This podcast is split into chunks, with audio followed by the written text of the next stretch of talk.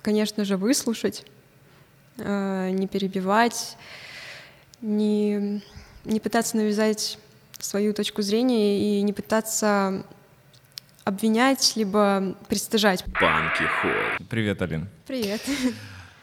Ох, а, ну что, с чего начнем? А, мне очень много вопросов на самом деле. А, и, наверное, начать э, я бы хотел, чтобы раскрыть тебя немножечко как гостя, я бы хотел начать, наверное, с твоей вот на данный момент деятельности в Ютубе. И потом постепенно будем давай от этого отталкиваться и уже перейдем к тому, как вообще ты живешь, чем ты живешь и с чем ты сталкиваешься в связи с диагнозом, который тебе поставили когда-то. Давай начнем с Ютуба. Как вообще так случилось, что у тебя появился YouTube канал и он очень, ну весьма, мне кажется, успешный, да? То есть просмотров прям у тебя достаточно много и ком- комментируют. Э, ну там отдельно, конечно, наверное, стоит отметить какие-то хейтерские комментарии, но это об этом отдельно, опять же, поговорим. А, как так случилось, что ты решила? Ну, как-то спонтанно получилось. А, просто в один день решила заснять свою поездку к маме на дачу. Ну, на английском снимала, потому что как-то хотела, чтобы еще мой молодой человек посмотрел, он на русском не говорит. Uh-huh. И да, как-то на телефон сняла один день из жизни. И так начала, ну, каждый день примерно снимать сначала на английском, вот, но поскольку смотрели в основном там родственники, друзья, они как бы английский не очень понимают. И, ну, потом перешла и русские тоже видео делать. Вот. Угу. Ну, то есть а, не было какой-то цели у этого YouTube-канала первоначально? Поначалу нет. Снимала просто о жизни, и затрагивала так иногда какие-то вопросы, там, почему там голова трясется или еще что-то такое, uh-huh. вот, и в дальнейшем стала тематические видео делать в зависимости от того, о чем просили. Угу. То есть э, это постепенно развивалось, и э, потом ты уже вот эту вот ну, не только стал показывать свою жизнь, но и рассказывать о том, mm-hmm. что вообще с тобой происходит. Да. И как на это люди отреагировали вот первоначально? Помнишь первое видео, которое ты на эту тему выпустил, на тему ну, там, психиатрии, mm-hmm. и как на это люди отреагировали? Насколько для тебя было сложно эмоционально такое выкладывать? Ну, в основном это было положительно Конечно, чем больше просмотров набиралось, тем больше стало разных абсолютно мнений, э, мнений того, что там, не знаю, возможно, я актриса, и, и все это... Что, типа ты все врешь? Ну да, там что у меня хороший сценарий очень. Сейчас, кстати, будет много таких тоже комментариев, да. Э, потому что всегда, когда приходит какой-то человек, э, у которого есть какой-то диагноз, все, ну не все, в смысле, есть часть людей прям, которые всегда точно напишут, что она все врет a glad. И как вы видите, у нас сегодня совершенно новая локация, а, и этот прекрасный лофт а, нам предоставили ребята. Это называется Elysium Loft, а, и находится прямо в центре Москвы. Вот там вот внизу мы дадим на них ссылочку. Если вам нужно провести корпоратив, какое-то мероприятие, небольшой бизнес-тренинг или просто снять подкаст, то обращайтесь к ребятам, и они вам с этим обязательно помогут. Да, ну... Никакого диагноза диагноза нету. И я видел, как выглядит шизофрения, да, да, да, биполярное расстройство, депрессия и так далее, не так. Да, когда спрашиваешь, где видели, когда и как, они тоже такие... Понятно. А как сейчас э, все это развивается? Сейчас, потому что, ну вот сейчас, если посмотреть на, твой, на сетку твоего канала, то все-таки, э, ну сложно его назвать типа влогом. То mm-hmm. есть все-таки это тематический канал э, с большим количеством рассказов о твоей жизни именно в контексте болячки. Да, ну, я решила больше людям рассказывать об этом, потому что люди ну, мало знают uh-huh. в целом о психических заболеваниях. Ну, и шизофрения — это, наверное, то, что люди даже если слышат, для них это сразу все слабоумие или что-то, ну, какие-то такие э, ассоциации. И когда ты показываешь, что ты живешь как нормальный человек, мыслишь как ну, большинство людей э, нормальных, ну, можешь складывать мысли в слова, то... То есть они, думаешь, ждут прям, что вообще что-то будет происходить? Ну да, они ждут трэша какого-то, как в каких-то фильмах ужасов американских, и они этого не видят, и, не знаю, разочаровываются, наверное, расстраиваются. И уходят с канала. И не того я от тебя ожидал, Алина. Да. Слушай, ну это интересно, э, конечно, потому что у меня ну, естественно, первоначально создалось ощущение, что первоначальная причина того, зачем ты вышла на YouTube, это вот чтобы рассказать свою историю, ну, как так много людей делают, на mm-hmm. самом деле, достаточно. И м- интересно, что у тебя это не так. Ну окей, а сколько тебе лет сейчас? 23. 23 года. А, давай, наверное, тогда перейдем вообще к твоей истории а, и я думаю, что мы таким образом построим, что мы будем э, от нее отталкиваться, и какие-то дополнительные вопросы я тебе буду... Дополнительный вопрос звучит ужасно, конечно, ребят, понимаю. Как будто бы сеанс, да. Но нет, ни в коем случае. Итак, эм, сколько тебе было лет, когда тебе поставили диагноз? А это было год назад. А это был год назад. Угу. А, до этого какие-то были у тебя проявления или с чего это все началось вообще? Вот давай прям вообще начнем, может быть, с какого-то более раннего возраста, когда ты впервые почувствовала, что что-то не то.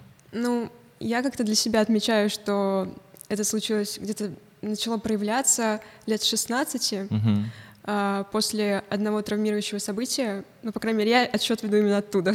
Угу. И э, как бы обратно, ну, не смотрю на то, что было до этого.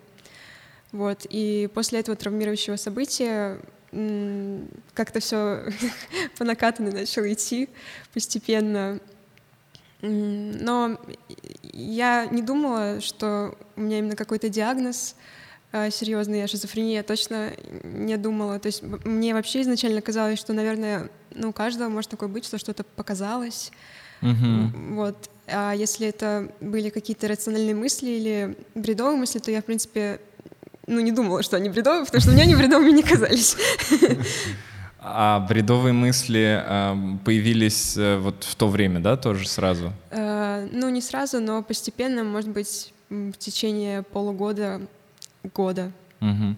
Можно задать вопрос, что это было и как это все развивалось, mm-hmm. вот с точки зрения мышления именно?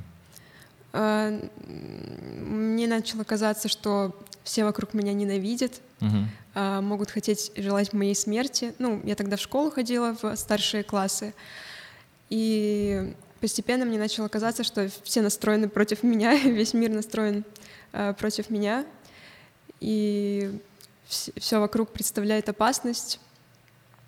И в, то, в тот период начались суицидальные мысли и такое депрессивное состояние и мне казалось, что лучше уже никогда не будет. Угу. Вот. Ну и плюс в школе, естественно, начались проблемы, потому что я до этого хорошо училась, потом стала учиться хуже, и мне так повезло, что э, некоторые учителя, которые у меня были, они вместо того, чтобы как-то, ну, может быть, направить э, на какую, в какое-то правильное русло, может быть, на какую-то помощь, э, сагитировать, они, ну, по крайней мере, одна из них, она начинала больше гнобить, говорила, вот у тебя там плохие оценки, там тебе надо уходить из гимназии, это же гимназия, нужно в обычную школу для таких, как ты, слабо, слабых. Uh-huh. Вот, и, ну, как бы сейчас это кажется, ну, и говорила, и говорила, но в 16 лет, когда тебе взрослый человек такой говорит, это очень сильно давит. Да, конечно. Вот, да, учитывая... мне кажется, это в любом возрасте давит. Да, и когда ну, там невозможно там спорить с учителями, даже если какие-то конфликты начинают нарастать, ты говоришь маме, все равно по итогу все обернется против тебя, потому что э, у учителя все равно больше власти перед тобой как учеником, и даже если там мама э, поконфликтует, тебе в итоге все равно идти в этот класс, сидеть э, у нее на уроке, и она будет ставить тебе оценки. Угу. Поэтому... Ну, это да. Как ты думаешь, как с этим справиться человеку, который нас сейчас смотрит, которому 16 лет и который сталкивается с какой-то подобной ситуацией? Mm, ну, я бы все равно посоветовала к родителям сначала обратиться. Также, возможно, найти поддержку в самой школе. Я находила поддержку среди других учителей, то есть чтобы поддержка шла из самого вот этого круга а, учебного, и чтобы они там между собой могли друг на друга повлиять, потому что все-таки учителей больше контакта между собой и там с директором и так далее. Поэтому я нашла поддержку в другом учителе, и она там отстаивала мои права, говорила, что у нее хорошие оценки, там не по этому предмету, но вот поэтому зато у нее хорошие оценки. Круто. Да, и таким образом как-то все это пришло к более нормальному состоянию. Та учительница перестала меня особо гнобить, так что... Но это сопровождалось э, вот этими бредовыми мыслями, да, которых, я так понимаю, становилось постепенно все больше и больше. Да, у меня начались панические атаки поначалу. То есть с начала 10 класса, как раз мне было лет 16. И, ну, в общем-то, все, что я думала, что максимум, что со мной может быть, это панические атаки. Mm-hmm. Вот, и как-то я с ними жила, но было тяжело в школе, потому что, опять же, в школе могли говорить, что ты все это придумываешь, там хватит, э, давай уже просто учись, сиди нормально mm-hmm. за партой, не выходи там в туалет подышать, я не знаю, или что-то такое. А когда ты даже говорил, у меня паническая атака, мне говорили, такого вообще не существует. Ну, даже учителя говорили, что такое паническая атака. Я вообще такое в первый раз слышу, это какая-то, какая-то фигня, так что не загоняйся. Шесть лет назад, получается, 2014. еще а, да, ну, семь лет назад еще про панические атаки так широко особо никто не знал. Да, сейчас, я думаю, это более на слуху, но тогда мне казалось, что я единственная обладаю этим знанием в сравнении со всеми остальными. И я не знала, как им доказать. Как они у тебя проявлялись? Что именно? Панические атаки. Ну, Панические ну, где-то атаки... именно, в каких-то местах? Ну, или... в основном в школе. Я очень боялась у доски отвечать и вообще как-то публично выступать, тем более, когда тебя там доски могут, ну, гнобить, если у тебя плохо получается. И я очень переживала из-за этого, у меня постоянно, я не могла дышать, у меня начинала кружиться голова, и мне начинало там ну, жарко становиться, тошнить сильно. И мне всегда казалось, что я либо в обморок сейчас упаду, либо умру, либо ну, что-то такое. И, ну, как-то дома тоже особо не обращали на это внимания, думали, ну, переходный возраст, наверное, ну, угу. нервничает у доски, ну, ладно. Скорую не вызывали тебя? Э, скорую мне не... В школе вызывали пару раз скорую, но пока она доезжала, мне уже самой становилось легче, я говорила, да ладно, я уже так справлюсь. А, так, э, в один момент я упала в обморок, но это выглядело как эпилептический припадок, по крайней мере, невролог потом меня этим напугал, и я об этом еще очень долго думала. А, притом это было довольно странно. И сейчас я понимаю, что это скорее была галлюцинация, потому что ну, я сидела, играла за компьютером дома, и в какой-то момент мне начало казаться, что игра вышла ну, сюда, в реальный мир, как бы, mm-hmm. и я начала, ну, компьютер же тут клавиатура, то есть я вот так сидела, и потом мне начало казаться, что все это здесь, вот прям передо мной, не на экране, и я начала вот так вот руками делать, то есть, но ничего не могла докоснуться, потому что, естественно, ничего не было, но я пыталась, ну, поймать образы, которые я видела, и потом у меня как-то странно начала вот так дергаться рука. Я помню, что я на нее смотрю, она у меня просто вот так дергается сама по себе. И я просто в какой-то момент просто, ну, все потемнело, и я там упала, а потом уже очнулась на кровати. Вот, и после этого, ну, мама повела к неврологу, но какая-то мне попалась не очень такая приветливая дама, она просто как-то, ну, так э, немножко надменно со мной разговаривала, потом сказала, ну, похоже на эпилепсию, может быть, может не быть, ну, надо там еще какие-то проверки делать, э, потом сходить к кардиологу, еще там МРТ сделать, вот это. Но, естественно, тот факт, что она сказала, что это может быть эпилепсия, и я прогуглила, что такое эпилепсия, легче мне от этого не стало, потому что после этого я очень сильно боялась засыпать. Мне казалось, что мне этот припадок случится, когда я лежу, и я там захлебнусь в слюне или что-то такое, и, в общем, мне было очень страшно. Mm-hmm. И это в то же время, да, было, получается? Да, да, да. В четырнадцатом году. Да. А вот ты говоришь, что тебе поставили диагноз, ну, в итоге, получается, через там пять лет только, да, да после этого. А, и у тебя все это время продолжались какие-то галлюцинации, mm-hmm. вот эти вот бредовые вещи, и они, эм, ну вот как, как это все развивалось, э, я не знаю, на самом деле, это, конечно, очень интересно, а, вот, потому что очень много кто вообще не понимает, как это работает, да, и очень, наверное, важный момент.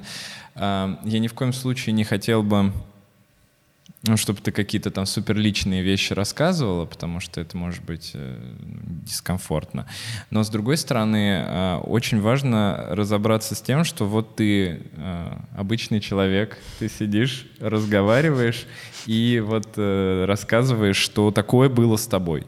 Mm-hmm. И, наверное, это может э, ну, многим людям действительно помочь э, либо снять стигму с людей, у которых есть какие угодно диагнозы, а, либо людям с диагнозами чувствовать себя комфортнее в обществе, понимая, что вот успешный блогер может болеть да. шизофренией. Как так получилось, что так долго все это происходило, ну, диагностика?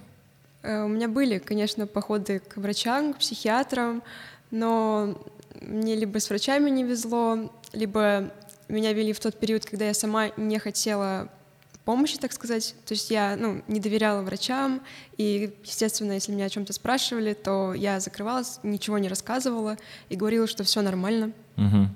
Поэтому это не давало никаких результатов. Вот. Но мама у меня тоже не очень терпеливый человек, и пару раз, когда мы сходили к врачам и не добились никакого результата, потому что ну, был у меня такой врач, она просто мне, меня запугала, сказала, если ты мне сейчас же ничего не расскажешь, то я вызываю психушку прямо здесь. Вот, ну... Офигеть.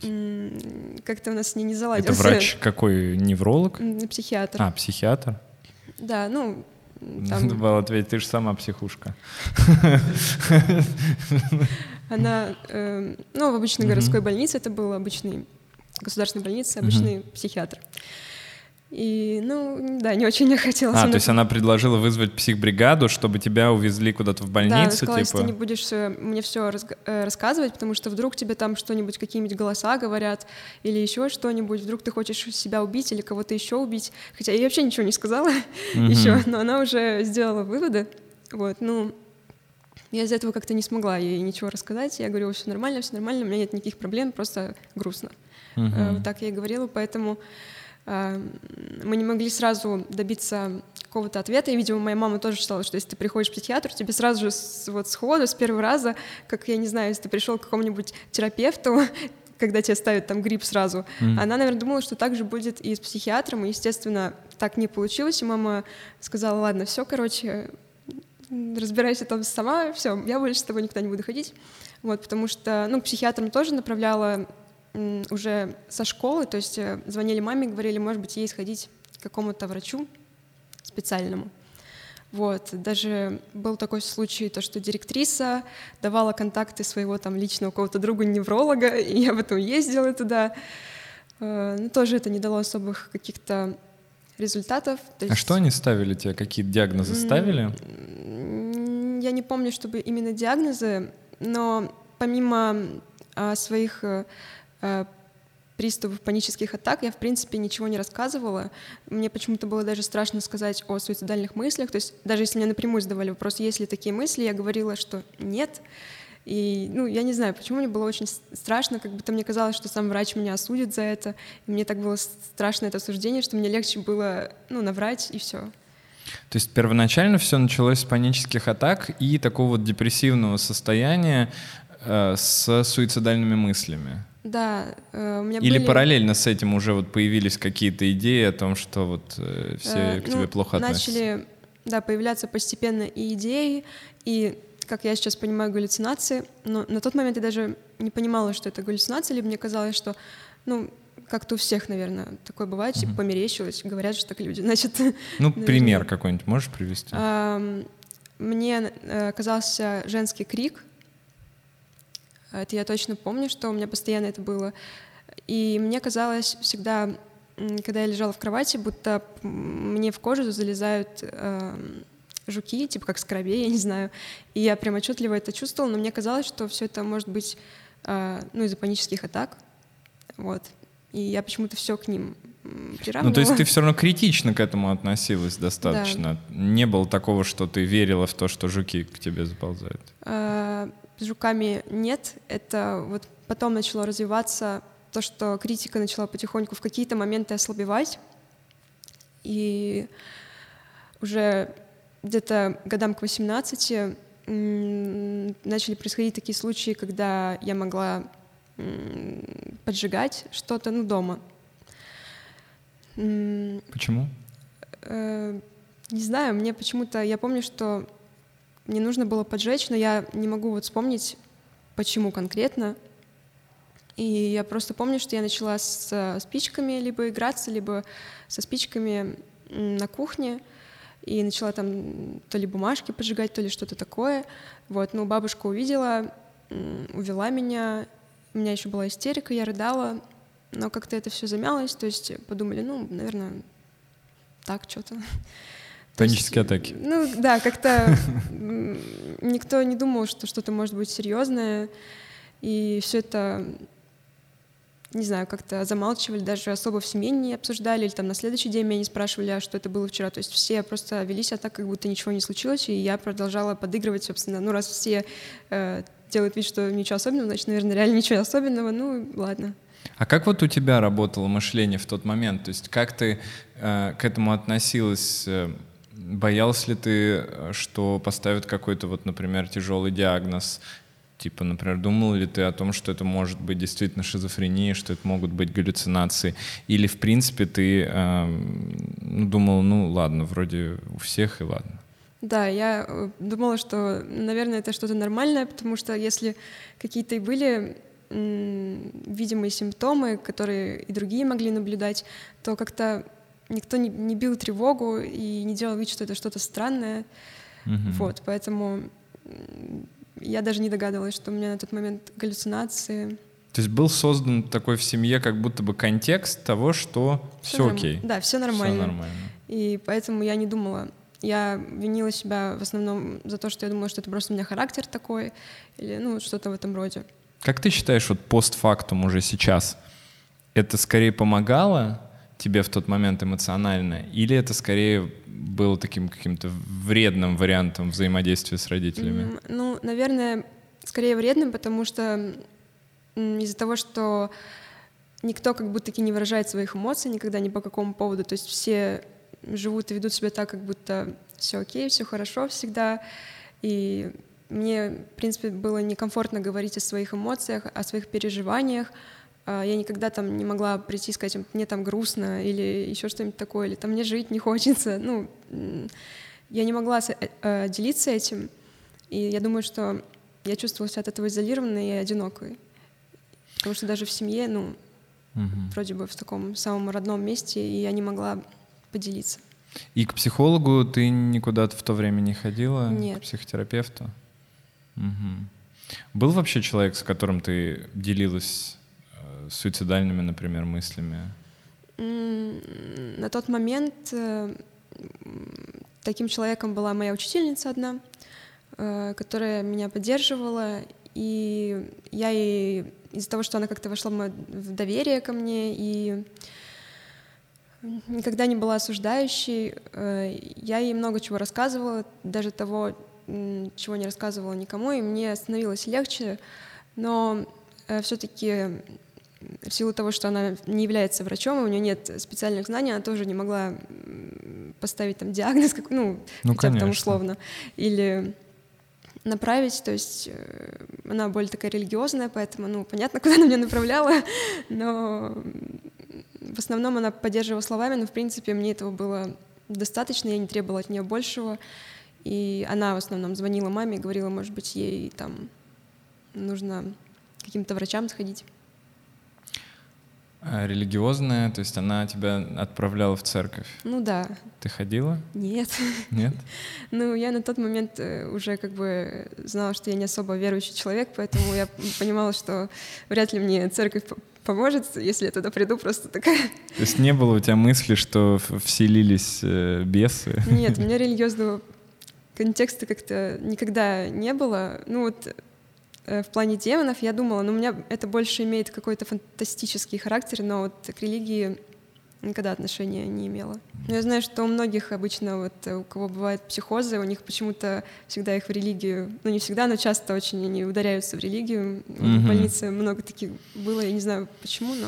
Нет, ну это самое простое, во-первых, как можно объяснить это все. Во-вторых, мне кажется, что церковь создает достаточно неплохой контекст как раз для людей с какими-то расстройствами, потому что вот э, здесь мы тебе всегда рады что да. здесь э, мы тебе постараемся помочь. Ну и плюс некоторые священники, например, я знаю, сами отправляют к психиатрам иногда, да, то есть, ну, они понимают, что, наверное, бесов тут уже играть хватит. Не, ну я не, думаю, что они э, вообще прям не верят и из-за этого отправляют, а скорее они, ну, просто предполагают, что вот до какого-то момента они там могут помочь человеку, да, а потом не могут. Потому что ну, меня самого, если честно, интересует э, вопрос э, того, как священник определяет, где еще психиатрия, а где уже бесы. Или наоборот, может быть, да, где еще бесы, а где уже дальше начинается психиатрия. А, такой, мне кажется, важный момент. Кстати, надо нам будет как-нибудь пригласить священника и это обсудить.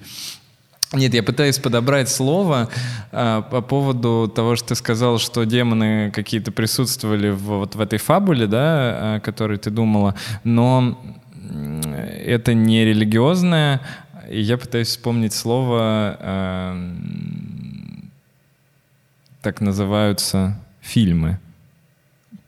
Не фантастические, а фэнтези. Mm-hmm. Вот, в таком ключе, да? Я правильно ну, понимаю да, да. примерно? Угу. А, окей. Давай чуть-чуть про суицидальные мысли поговорим, потому что это крайне важный вопрос, и суицидальные мысли бывают практически при любых заболеваниях, даже при каких-нибудь вроде как кажущихся людям легкими тревожных расстройствах, а, часто эти расстройства сопряжены с эм, возникновением суицидальных мыслей.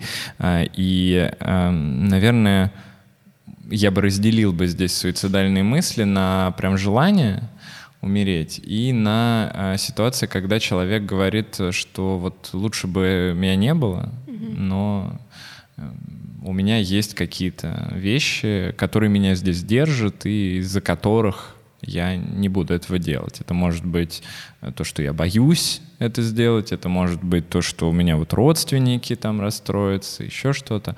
Вот как у тебя все это обстояло?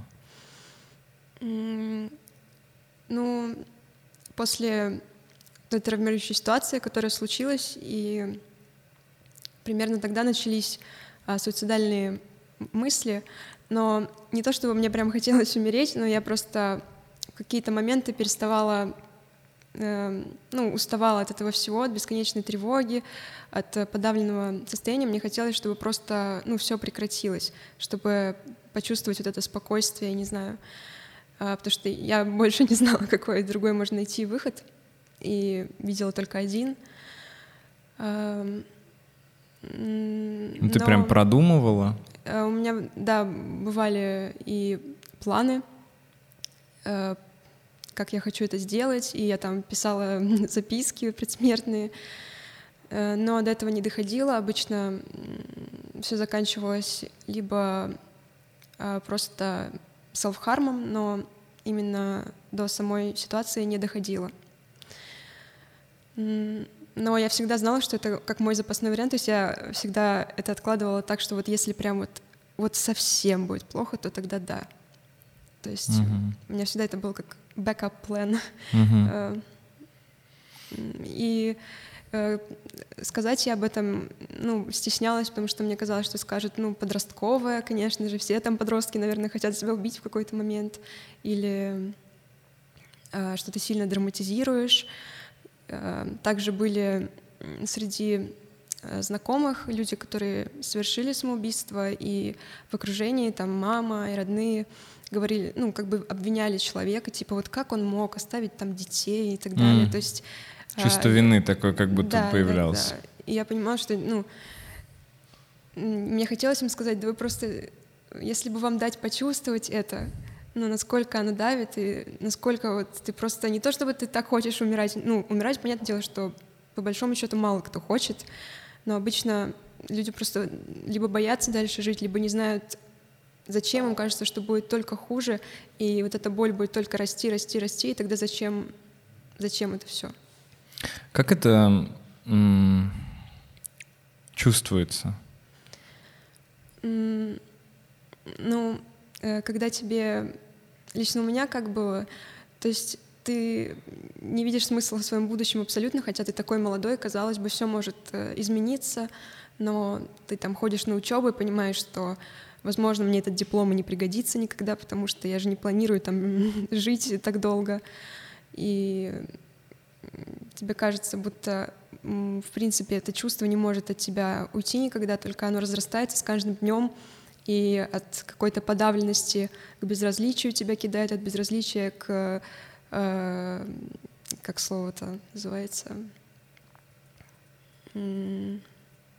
отчаянию. Угу. И тебя постоянно только в такие кидает э, крайности, и кажется, что тебя не может подкинуть вверх к чему-то лучшему, и кажется, что для тебя это уже все точно этого, не, этого просто не может быть. То есть ты как будто бы забываешь о том, как э, бывает да, нормально. Как, как может быть нормально, и как, э, ну, то, что может быть и лучше. Угу. То есть получается, что каких-то про- дней просвета становилось меньше или их вообще не было тогда? Их становилось меньше, да. Бывали какие-то такие м- моменты, когда я думала, ну все же зависит только от меня. Вот если я захочу очень сильно, то оно все пройдет. Надо же только захотеть. Вот мне все говорят, что просто нужно радоваться, просто нужно там улыбаться, просто нужно еще что-нибудь там делать, я не знаю, спортом заняться, не знаю, там гулять почаще, конечно же, с друзьями видеться, и все пройдет, естественно. И ты вроде бы начинаешь предпринимать эти шаги, но видишь, что что-то толку-то особо нет. Ну, может быть, на какой-то минимальный там момент это может измениться, да, там пошел с друзьями, вроде бы смеешься, но ты понимаешь, что я-то смеяться с ними могу, но все равно я от них уйду, и мне хреново. То mm-hmm. есть э, по факту. Ну вот эта история с uh, face of depression, uh, что люди с депрессией могут вполне да, себе да. смеяться и выглядеть как будто бы у них все хорошо в компании, например, да. а потом uh, мы же не знаем, как кто ну себя вот чувствует, когда он остается один. Проблема, да. потому что когда я маме говорила, что ну, я прям вообще в плохом состоянии, когда я надеялась получить хоть какую-то поддержку, мама говорила, ну ты же там, ну ты же вчера улыбалась, вот я видела, ты вчера там смеялась. Я такая, и что? Я не понимала, как объяснить, что от того, что я там вчера улыбнулась или посмеялась, или над какой-то шуткой посмеялась, это не значит, что мне, мне я счастлива, у меня хорошее настроение. И... Как ты думаешь, почему так э, э, ну так мама отвечала, это была какая-то защитная реакция? Я или... думаю, просто это отсутствие как раз-таки вот этих э, ну, знаний в области психологии, психиатрии, вообще, что такое бывает, потому что до очень долгого момента, наверное, пока вот э, у меня уже не начались вот мои в больницах, мои похождения в психбольницах, я думаю, что до того момента мама, в принципе, ну, в силу и того, как она, ну, где росла в обществе, и там то, что она там в СССР родилась, я не знаю. И, э, и она отрицала там депрессию, она говорила, что депрессия — это там просто отговорка, это болезнь, ой, это вообще не болезнь, это там для ленивых отговорка, то, что нужно, типа, вот, вот просто нужно пойти пахать, работать там. И все будет хорошо. Да, и все будет хорошо. Мне просто интересно очень психоло- психологически, как это работает, потому что мне кажется, что то если мы сами не сталкиваемся с какими-то вот такими сложностями, ну или хотя бы не работаем с ними, то это действительно иногда очень сложно понять, потому да. что тут же не только надо понять, э, тут э, требуется какое-то действие или ряд действий, которые направлены на то, чтобы, ну, например, помочь человеку. А, и у меня ощущение, что мы все как бы хотим немножечко, боимся взять на себя такую ответственность э, вот за то, что человеку плохо, а как помочь? Мы же не знаем, как помочь. Нас никто mm-hmm. не учил, да, как mm-hmm. помогать, например. А, и когда мы сами сталкиваемся с этой ситуацией, то у нас эмпатия работает. Ну, потому что вот и я был в таком состоянии, я примерно понимаю, что мне нужно э, было в тот момент, я могу дать mm-hmm. это другому человеку, вполне возможно, что это сработает. А человек, у которого вот мышление построено таким образом, что он не знает, есть такая болезнь, нет такой болезни, никогда такого вроде не чувствовал, а если и чувствовал, то как-то старался там от mm-hmm. этого, или еще веселее, если смог выйти, например, да, вот это же вообще работает, что я смог, почему Значит, ты не смогут. можешь, да, почему все не смогут. Ребята, если вы вдруг до сих пор не знаете, почему я сижу перед вами в этой футболке э, прекрасной, то это наш мерч. Э, наши вот такие новые принты. У нас еще есть вот такие вот разные принты. Но для того, чтобы вы лучше в этом разобрались, захотели это приобрести и приобрели, э, вот будет сейчас небольшое видео.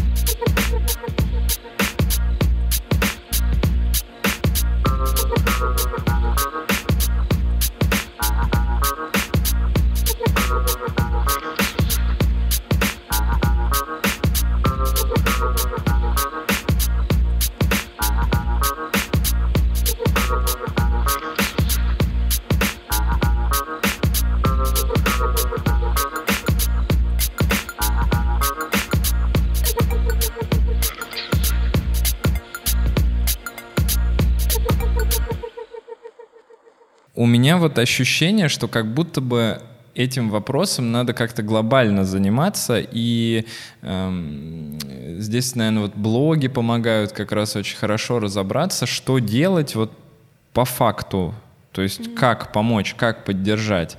Давай вот чуть-чуть на эту тему хочется задать тебе вопрос.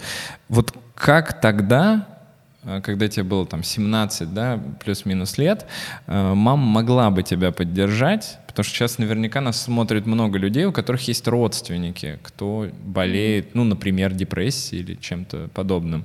Вот как бы тебе было тогда хорошо, э, в идеале, может быть, ну или хотя бы минимум какой-то? Ну, конечно же, выслушать, не перебивать, не, не пытаться навязать свою точку зрения и не пытаться обвинять, либо пристыжать, потому что, мне кажется, вот это главные факторы, когда человек из этого не может открыться э, и рассказать о своих проблемах. Э, естественно, не дискриминировать из-за возраста, потому что это тоже родители любят делать. Э, типа подросток ничего ну, не да, понимает? типа ты еще жизни даже там не нюхала, что ты можешь там в школу ходишь, это все твои проблемы. Вот, поэтому, да, лучше выслушивать и ну, конечно, сложно сказать, чтобы пытаться понять, потому что это должен быть и склад характера эмпатичный. Ну, ну и, в принципе, люди склонны, что если с ними такого не случалось, значит, такого не существует. Не, ну понять сложно. Это вот, ну, можно же это понять на самом деле, потому что э, эмпатию реально надо как-то развивать, стараться, да, ну или там кто-то хочет это развивать, кто-то не хочет. Э, тут скорее вопрос в том, что вот если ты даже и не чувствуешь, что как, ну вот, что человеку так плохо, ты этого не знаешь, ты первый раз с этим встретился, да, хотя бы рационально объяснить человеку, что делать? Mm, ну вот выслушивать для меня это самое главное, чтобы самое выслушивали главное. и поддерживали. То есть постоянно говорили, что я понимаю тебя, я понимаю, mm-hmm. как ты себя чувствуешь, а, чтобы ты чувствовал, что человек с тобой хотя бы на одной волне, то что ты не в стенку просто вот говоришь впустую. И вот главное ощутить это понимание, что тебя понимают и уважают, и твою проблему уважают и не обесценивают никоим mm-hmm. образом что считает ее достаточно ценной, чтобы ну, о ней беспокоиться и так далее. Да, это хорошо. Конечно, если так будет всегда происходить, mm, ну или хотя бы... не происходит. А, можно еще один вопрос про маму? Mm. Вот спустя уже время, сейчас, а, вы с ней на эту тему говорили? Ну, эм. насколько сейчас она к этому серьезно относится и насколько сейчас вы можете обсудить вот ту ситуацию, которая была пять лет назад? Ну, я думаю, что, конечно, у нее больше принятия в этом вопросе стало. Возможно, она там сама как-то гуглила, разбиралась, но, по крайней мере, уже обесценивание психических расстройств и вообще как бы у нее уже нет таких мыслей, что это, в принципе, не заболевание, а так вот человек себе что-то надумал. Mm-hmm. И... То есть у нее уже есть понимание, что такое может быть, mm-hmm. и что вот даже может быть, что и дочь там окажется немножко одной из этих, вот поэтому, а, угу. э, ну, в принципе, да, она как-то, может быть, больше вокруг себя стала замечать, э, и я думаю, что она стала замечать это не только вокруг себя, но и в самой себе, по крайней мере, э, свои чувства и свое состояние она стала тоже лучше оценивать, то есть э, не пытаться как-то это все забить и куда-то там какие-то негативные мысли или там грусть и так далее куда-то назад э, отодвинуть в голове и пытаться там все тупо работа, работа, работа, она поможет мне в любой ситуации. Вот хотя у меня мама, конечно, ну, трудоголик и любит очень работать, но это все равно не решение всех проблем. Но ну, уж точно не решение психиатрических ну, проблем. Ну, по крайней мере, я вижу, у меня есть младшая сестра, ей 13, и, по крайней мере, я вижу, что моей сестре у нее как бы она как-то больше на ее эмоциональный фон, на ее эмоциональное состояние обращает внимание и не обесценивает его. Э, то есть она видит, что там вот у нее там настроение плохое, или вот сейчас будет переходный возраст, значит, э, там будет то, все, пятое, десятое. То есть она, по крайней мере, пытается как-то анализировать. Угу. И, в общем, мама в правильном направлении движется. Я ну, это довольна. классно, да. А, хорошо, здорово. Что было дальше? Э, как дальше выстраивался твой путь до того момента, как э, был уже выставлен диагноз, как началось лечение, как ты начала об этом рассказывать? Ну, после школы, как все мои одноклассники, я не пошла в университет, и я не пришла на экзамены, ну, как бы я явилась на два обязательных, математика и русский, ну, на ЕГЭ и на два дополнительных, на которые я должна была пойти, чтобы поступить в университет, я просто не пошла, притом не сказала ни маме, никому, я просто взяла и не пошла, потому что я понимала, что смысла нет, я не собираюсь никуда поступать, в этом нет никакого смысла, учиться нет никакого смысла, я как бы не собираюсь так долго жить, чтобы учебу... Учиться, да, тратить чтобы... время на институт. Да, и деньги в том числе. Угу. И я понимала, что я не пойду, ну, вот примерно с того момента э, стало тяжелее, потому что, во-первых, я не пошла по той же дороге, как, как сверстники, и не стала учиться. И два года я провела без учебы. А чем ты занималась в эти два года? Я в основном была в депрессии. Угу. Ну так, с какими-то такими моменты были просветления. Я колледж пыталась устроиться, ну не устроиться, а поступить, и поступила, но в колледже поняла, что это какая-то лажа, не хочу быть секретарем, лучше сдам ЕГЭ и поступлю в университет. Mm-hmm. Вот. Эм, но были у меня постоянно вот, вот так вот было. То есть э, было до того, что я сидела дома просто там месяцами безвы, безвылазно, э, мне ничего не хотелось, я понимала, что смысла ни в чем нет, не будет никогда. И плюс у меня бесконечные начинались уже э, иррациональные мысли, то есть мне начало казаться, что на улице опасность, э, обязательно я умру, если я выйду, и поэтому выходить мне из дома не хотелось особо. А это было еще проявление все-таки тревожности, или это уже вот ты считаешь, что была какая-то вот такая бредовая история? Я думаю, бредовая, и способствовали голоса, которые постоянно и унижающие были, и угу. э, как это сказать слово? Угрожающие uh-huh. и угрожающие голоса, и мне постоянно казалось, что кто-то может прийти либо домой э, и что-то сделать со мной, либо они как-то явятся, и не нужно... Я постоянно старалась как бы таки о них не думать. Мне казалось, если я начинаю о них думать, то они придут быстрее, потому что они прочитают мои мысли и узнают, uh-huh. что я о них думаю, и как бы таким образом они меня найдут. Ты помнишь первый раз, когда ты услышала отчетливо голос? Ну, да, вот как раз это началось с крика тогда, угу. и потом это переросло в какие-то слова, либо в шумы, то есть, ну, как толпа людей. Тебя это испугало само собой как феномен, или э, тебя испугало уже это как бы как вероятность того, что это какая-то вот мистическая такая история. Mm, да, вот скорее то, что я думала, что это вот потусторонние миры, параллельные миры mm-hmm. и так далее. А, но о болезни я не думала, потому что мне, ну, казалось, что я как бы нормальный человек, у меня точно так же были, ну, ассоциации с болезнями, определенные стереотипы, поэтому э, себя я к ним не причисляла, ну, то есть депрессия — это, наверное, максимум, куда я могла зайти в своих то есть получается, что ты уже слышала голоса, но в целом ты ну, не думала о том, что у тебя может быть что-то кроме депрессии. Да, я, ну, в принципе, не знала, что голоса могут быть симптомом чего-то, угу. и что такое бывает. Э, вот, поэтому не смогла провести параллели. Они были постоянные или зависели от какого, ну, от каких-то факторов других, от состояния, настроения? От состояния зависели, да, в основном от настроения, но учащались вот э, как прямая прогрессия, или как это там называется, геометрическая, не знаю. Mm-hmm. Вот.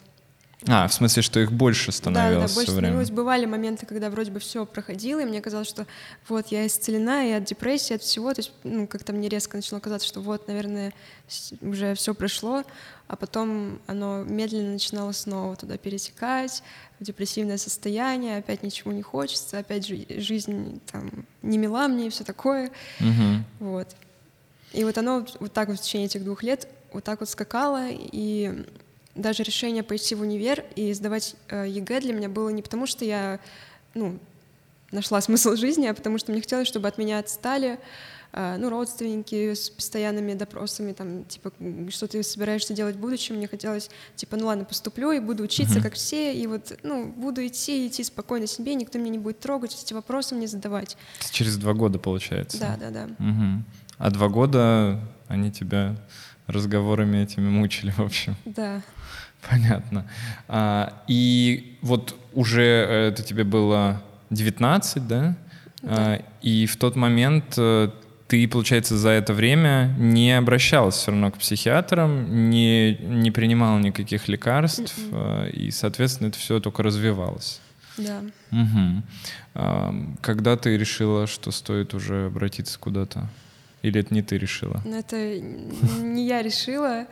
А, это уже Э, получается, прошлым, как раз когда начался коронавирус, uh-huh. на меня это как-то воздействовало, и мое состояние начало ухудшаться, потому что границы закрылись, а у меня молодой человек живет в другой стране, и uh-huh. я очень переживала, и вообще мне начало казаться постепенно то, что это все перерастет в войну, и вообще мы все умрем ну, в общем, ну, нагнетали как бы и с сторон там новости, mm-hmm. все такое, но я как бы не смотрю, но у меня отчим, с которым я жила, он любит новости посмотреть, а потом загонять всем в голову, что вот я слышала, что там через год начнется война, а к сентябрю мы вообще все переболеем и половина поумираем, и я ему верила, потому что, ну, взрослый человек мне такой говорит, ну, я очень сильно из этого переживала, но делилась со своим молодым человеком, ну и, в принципе, я поначалу, он тоже думал, что, наверное, у меня депрессия, но поскольку он э, из Европы, и, в принципе, у него есть в семье люди с, диагнозом, с диагнозами определенными, он как бы знал, что депрессию тоже нужно лечить где-то и у кого-то, и как-то. Вот, поэтому он меня направлял, но я говорила, что я не, не люблю врачей, я им не доверяю, они все плохие, э, и не ходила. И в какой-то момент то ли в один из наших разговоров по телефону, то ли еще как-то у меня как раз вот эта бредовая симптоматика начала проявляться, и я ему там говорила, что там кто-то ко мне идет или вот что-то в этом роде, и тогда он понял, что, видимо, что-то серьезное, что-то что-то мне это напоминает.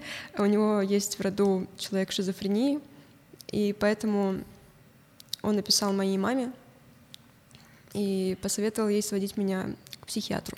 Угу. Вот, и так мы с мамой оказались у психиатра, но ну, мало что это дало, потому что, ну, я тогда рассказала все как есть, вот у меня такое, такое, такое. И он сказал, что ну здесь только класть в больницу, и посоветовал, конечно же, их частную больницу, где нужно 10 тысяч рублей платить в сутки. Это здесь, в Москве? Да, да, да, в Москве. И, ну, не очень приятный вариант, конечно. Мы не то чтобы рассматривали такое. Вот, ну, либо сказала, там... 10 тысяч рублей в день? В день, в день, да. То есть это получается, ну, в месяц типа 300? Да. Нормально. Поэтому, ну, он такой, там недельки, две полежим. Я, мы такие, две недельки. Но я не хотела, даже если бы у нас были деньги, я очень боялась больницы, врачей. Мне даже платно вообще никак мне не хотелось. И я маме сказала, что я не пойду. Ну, в общем-то, он не принуждал. Сказал, mm-hmm. что никто просто вас не возьмется лечить амбулаторно, и что все будут гнать в больницу. Ну, и мы, собственно, забили на этот вопрос. В течение лета мама меня пыталась как-то растормошить, а, постоянно там гулять со мной ходила в Москву, просто я училась как бы в Питере и угу. приехала в Москву на каникулы. Училась в Питере в институте уже? Да. Угу. То есть ты, поступ, получается, поступила из Москвы в Петербург в университет, а, там училась. Да. А, и потом приехала сюда в Москву, рассказала все доктору, он не назначил тебе лечение. Mm-mm. Никакого, просто предложил стационар, и дальше э, ты сказал, что не хочешь, и еще какое-то время, получается, ты находилась э, здесь, в Москве, просто да. потому что каникулы были. Да, да, да. Угу. Так, а дальше ну, что было? Ситуация ухудшалась, у меня, ну, я резала себе руки, потому что голоса такое говорили, и у меня часто были либо галлюцинации, либо какой-то бред, э, мне пауки мерещились, и как бы это и родственники тоже видели, но не знали, что с этим делать, потому что мама поняла, что врачи — это дорогое удовольствие, uh-huh. и непонятно, что с этим делать. И, ну, как-то так прошло лето, в общем, потихоньку дожили до сентября, и мне uh-huh. пришлось уехать в Питер. И когда я пошла уч- на учебу, я поняла, что я не могу учиться, что я сижу в классе, у нас там эти проекторы и вот эти провода, мне кажется, что это змеи, и я, в принципе, не могу сосредоточиться, и уже нет смысла ходить на учебу. И я, в общем-то, решила, что, возможно, бесплатная психиатрическая помощь — это вариант, раз у нас есть бесплатная медицина в стране. И как раз так сложилось, что я жила недалеко от ПНД в Питере. Так все карты совпали. прописка помогла тебе, да? Да, и ну, я туда пошла, радостная, думая, что вот она помощь, э, будет, наверное. Ну, я попала к довольно приятной женщине, психиатру. Я ей сказала, что вот, э, вот это со мной происходит, и я не знаю, что делать, но в больницу я не хочу. Она сказала, что ну не проблема, у нас есть э, дневной стационар, и это вообще не страшно, можно ведь уходить после обеда домой. И я подумала, что это выход. в принципе, дневной стационар — это не так страшно. Ну, почти как в детский садик ходить, я подумала, что-то в этом роде. Просто таблетки будут давать. Вот. Но, в принципе, там как бы свободное как сказать... Посещение. Ну, посещение плюс-минус свободное, да, но можно делать что угодно, то есть меня там mm. не отбирают телефон, можно прийти уроки делать, короче, я там с собой набирала кучу всего, раскраски, и, Решеток не было там? Э, да нет, вроде бы. Это был просто на, как бы ПНД было на первом этаже, а дневной mm. стационар а, был этажами просто в этом выше. же в этом же здании. Да, mm поэтому меня ничего особо Ну то есть не ничего пугающего там такого не было страшного? Нет, все были довольно добрыми, что меня подкупило, потому что все врачи были такими, ну, хорошими, и, но мне становилось очень плохо, и я там отказывалась лекарства принимать, отказывалась там есть, э, я там, мне все, ну, мне казалось, что вокруг опасность, меня отравят, э, лекарства я выплевывала, и, ну, есть я не соглашалась,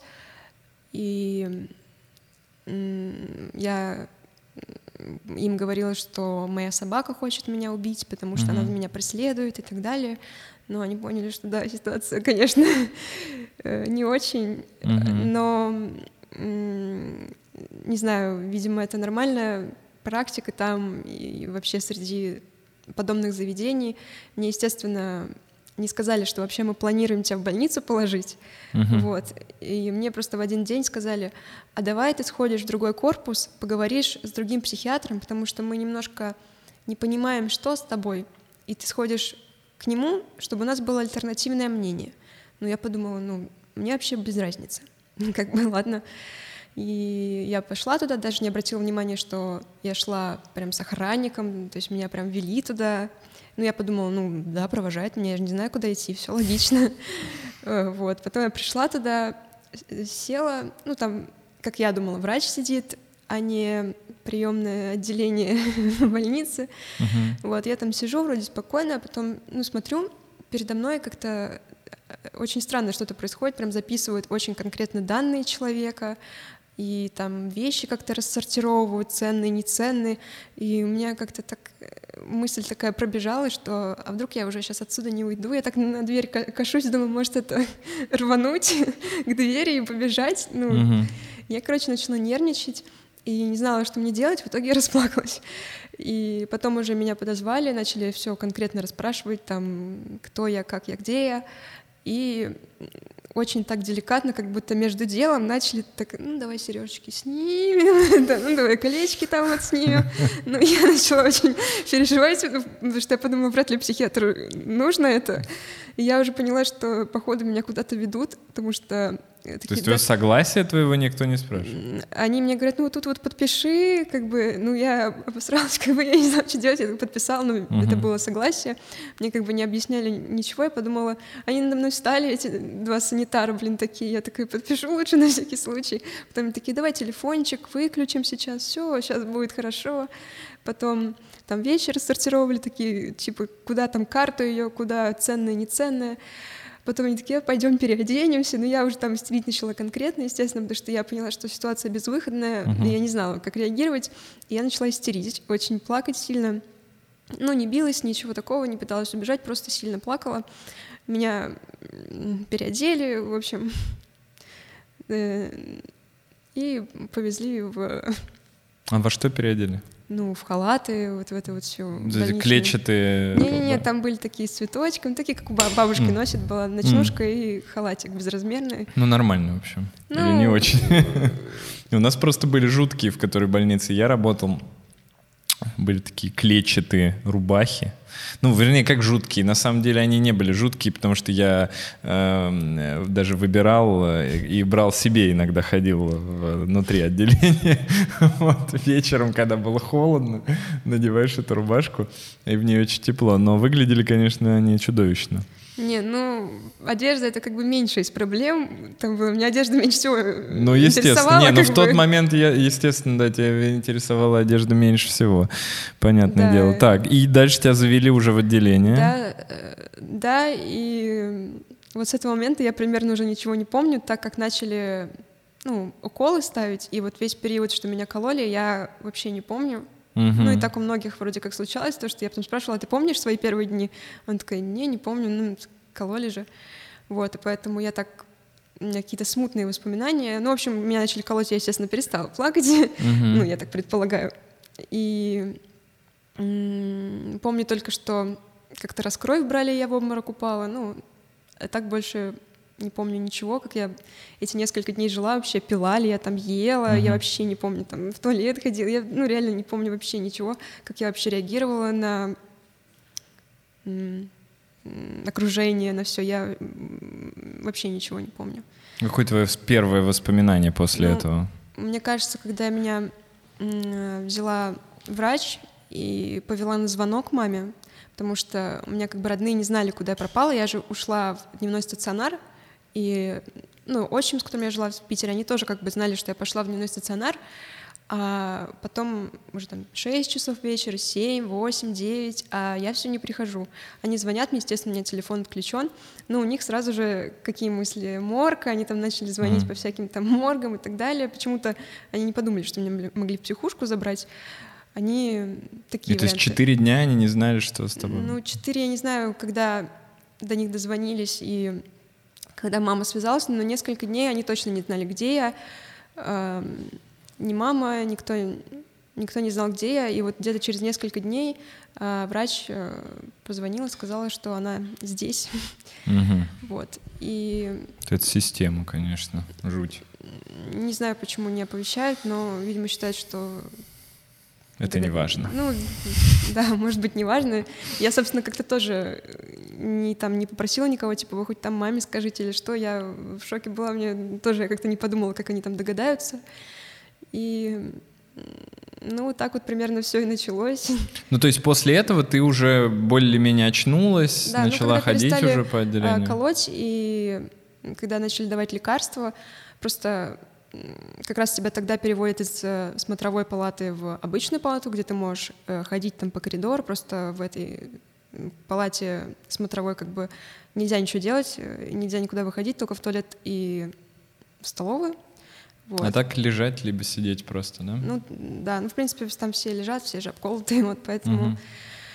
А потом уже, да, начали давать таблетки, вот я помню, что меня повели на звонок маме, я там расплакалась, естественно, ну, ну и все, естественно, это не помогло, там, забери меня, мама, это все бесполезная история, мама там, да никто не, мо- не может э, забрать, как бы не хотели. Ну, то есть тебя, ну, прям удерживали там? Ну, да, естественно, я говорила, что я хочу домой, и там все такое, и что я не знала даже, что я иду в больницу, что мне сказали, что я с психиатром буду разговаривать, ну, они такие, ну, что uh-huh. мы теперь сделаем? Как бы, ну, может быть, это нормально. Ну нет. В такой практике, может быть, нет, но... Это явно не нормально. Но ты же подписала, по сути, добровольное согласие на лечение. Ну, да. То есть чисто э, юридически ты можешь уйти оттуда, когда тебе заблагорассудится, хоть в этот же день. Но и когда ты просишь, естественно, ты говоришь, когда меня выпишут? Она такая, ну, нужно как бы посидеть еще. Uh-huh. Такая, ну, я хочу уже домой, и, может быть, там как-то под ответственность, не знаю, кого-нибудь там из взрослых. Нет, ты будешь здесь сидеть. Ну и э, я как бы, да, слышала, что вроде бы у тебя есть такое право э, уйти, когда тебе хочется, как из обычной больницы, но почему-то в психушках это не работает, потому что я ну, с другими людьми общалась, и они тоже говорят, что ну, удерживают, и даже если ты хочешь уйти, это от тебя не зависит, как будто-таки. Ну да, то есть там же людям говорят, вот ты подписал, а ты откуда знаешь, да? Под, ну ты реально что-то подписал, да, вроде как. И, да. Эм, да, и сколько ты там времени пробыла? Месяц. Месяц? Да. Угу. А, как вообще отделение? Ну, я сразу поняла, что здесь все как в игре, и что нужно играть по правилам, и если ты хочешь выбраться, то нужно делать соответствующие действия к этому, и там, ну, не буянить как минимум, то логично, что тебя не выпустят, если ты будешь там ныть, проситься домой и так далее.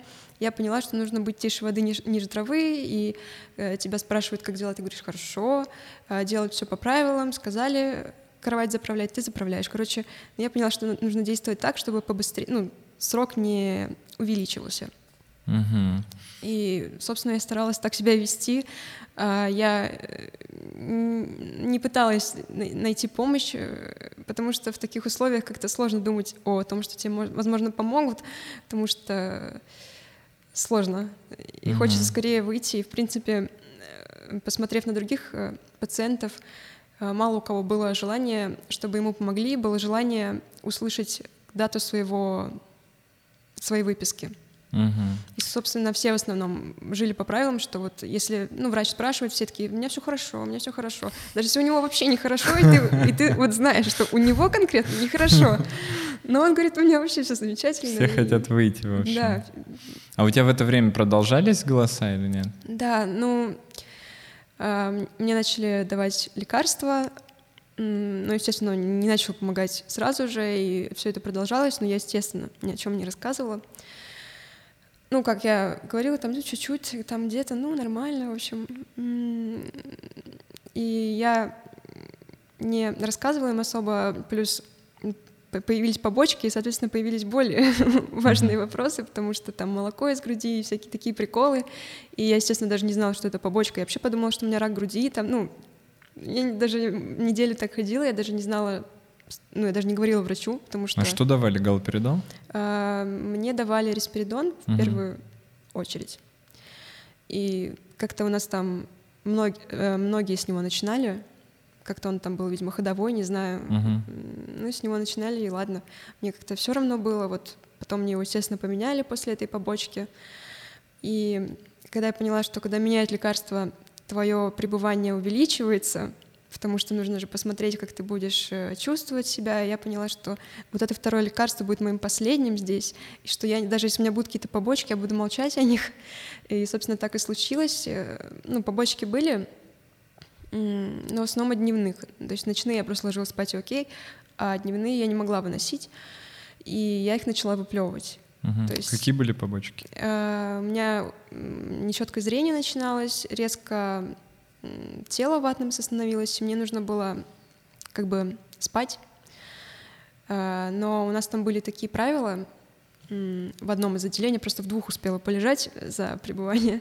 И там было такое правило, что днем, там где-то после завтрака и до обеда тебя э, приводят в такой зал, и ты там не можешь ни лежать, ни спать, ты можешь там только сидеть, смотреть телевизор, читать, в шахматы играть, но лежать на кроватях и спать нельзя. Uh-huh. И я поняла, что меня жестко рубит, но я не могу нигде лечь, а это невыносимо. То есть ты не можешь даже это перетерпеть, потому что ну, тебе прям очень плохо. И я поняла, что что себя мучить и пытаться спать на стуле, я могу просто не пить таблетки и спокойно высиживать это время, ну, по крайней мере, там, читать или что-то делать. И, собственно, я так и поступала. Угу. Ну, риски были определенные, что там поймают или нет, но я шла на эти риски. Не проверяли там вот это? Э, проверяли, проверяли. Я ну, типа глотала таблетку, как бы ее вот так за небо, а потом делала вид, что у меня кашель, или я чихаю, или высмаркиваюсь, и выплевывала там в салфетку. И потом угу. уже, когда туалет открывали, я выкидывала в туалет. У меня там целая схема была, но как-то я так ты сама придумала или кто-то там Нет, из... сама придумала, я ни с кем даже не делилась, я решила а, никому не нафиг говорить, что-то еще сдадут, угу. что-нибудь такое. Но я решила, то есть никто не знал, даже там самая близкая подруга, никто не знал, что я выплевываю, потому что я подумала, если я точно хочу выбраться, лучше третьих лиц не впутывать. Да, ты так рассказываешь, это как будто, знаешь, э, тюрьма какая-то, ну, такое я ощущение. так и ощущала, потому что я же еще попала во времена ковида, соответственно, на улицу выходить нельзя было, посещение нельзя, нельзя, ну, посещать не могли тебя родственники, и ты чувствуешь себя реально как э, в тюрьме, потому что эти решетки на окнах, ничего нельзя, никуда нельзя, ты здесь без телефона, без связи, звонить можно там две минуты маме и то раз в неделю, то когда врач решит, что уже нужно звонить, можно. И... То есть телефон вообще нельзя было с собой проносить? Ну вот меня его забрали, и там его хранили вообще не пойми где, в, у них там свои какие-то и у всех так было. Это да. не, не то, что кто-то мог, а кто-то не мог. Нет, нет, у всех телефоны нельзя было. Это угу. Ну, правила такие, ладно. Но тяжело, конечно, потому что, во-первых, э, когда ты рос в двухтысячных, и ты как привык к телефону, это вообще, в принципе, странно. А, ну и, в принципе, такая атмосфера, то есть ты понимаешь, что и как бы помощи не дождешься, но и выйти нельзя, и все вроде бы врут, и это норм, и нет помощи никакой, кроме таблеток. То есть, э, как в американских фильмах садятся такие в круг и говорят всем привет, меня там зовут Джон, и я алкоголик, такого нет.